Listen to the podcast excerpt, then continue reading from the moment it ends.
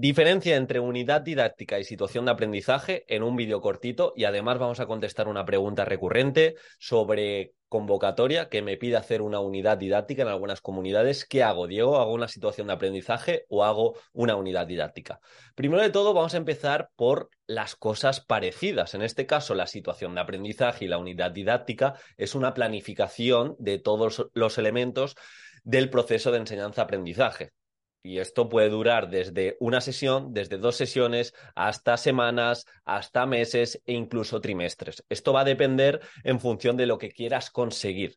Eso es lo que se parece, lo que se parece tanto la unidad didáctica como la situación de aprendizaje. Ahora bien, la unidad didáctica, si la tenemos que definir, sería una unidad de programación y actuación docente configurada por un conjunto de actividades que se desarrollan en un tiempo determinado para la consecución de unos objetivos didácticos. Es decir, la unidad didáctica se centra mucho más a nivel de estructura en los contenidos. Yo quiero alcanzar unos contenidos y en función de ello voy a tener unos objetivos, voy a tener una serie de actividades para alcanzarlo. Ahora bien, la situación de aprendizaje es una vuelta más, es una actualización al siglo en el que vivimos. Es decir, intentamos involucrar a nuestro alumnado con el contexto que le rodea conectar mucho más todas las propuestas a la realidad y así si nos vamos al alumno de una forma resumida nos dice que es la situación de aprendizaje son situaciones y actividades que implican el despliegue por parte del alumnado de actuaciones asociadas a competencias clave y competencias específicas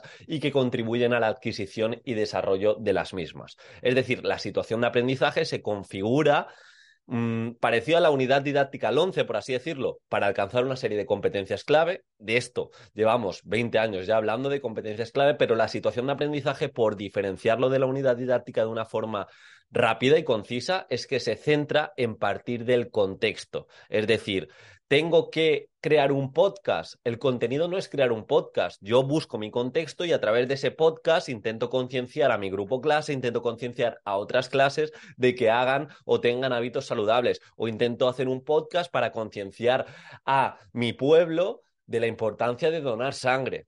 Partimos del contexto de la unidad didáctica, digamos que yo puedo programar en unidades didácticas y esas mismas unidades llevarlas a cabo en todos, en todos los centros de una comunidad en concreto, independientemente de si es un centro rural, un centro urbano, etcétera, etcétera.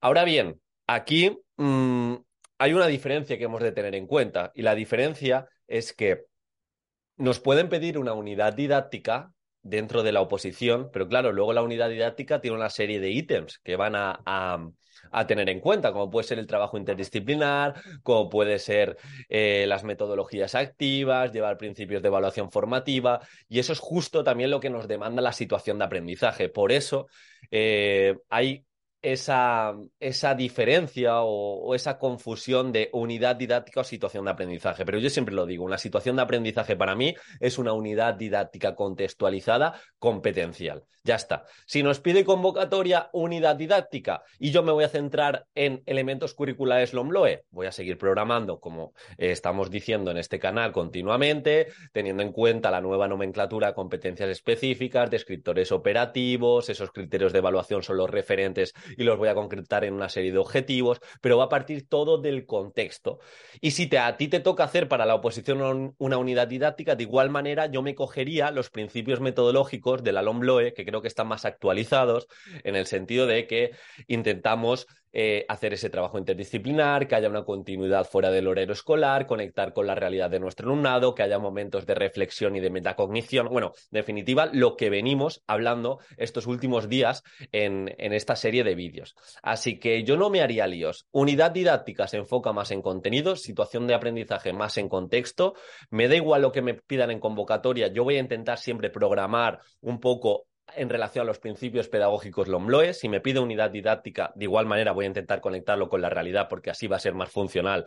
Y de hecho, si utilizo metodologías activas y principios de evaluación formativa, pues voy a estar actualizado. Si me pide situación de aprendizaje, pues es lo mismo, pero que veamos ese cambio. Vamos hacia situaciones de aprendizaje. De hecho, en los reales decretos solo se habla de situación de aprendizaje. Lo que ocurre es que las comunidades se ha ido concretando y algunas comunidades hablan de unidades didácticas, otras comunidades hablan de indistinta de situaciones de aprendizaje y unidad didáctica, así que cero problemas. Yo voy a intentar saber programar bien, programar con el desarrollo curricular que escoja, intentar utilizar metodologías activas, partir de un contexto para conectar con la realidad de mi alumnado, de esos intereses, de esas motivaciones, principios de la evaluación formativa, momentos de autonomía y reflexión, y eso es lo que te vas a llevar. Si tienes cualquier duda sobre diferencias entre unidad didáctica y situación de aprendizaje, te leo en los comentarios. Te quería ahora sí invitar a mi próximo webinar este jueves, donde voy a hablar de situaciones de aprendizaje, cómo exponerlas. Voy a hacer una pequeña introducción de todo esto que he hablado de una forma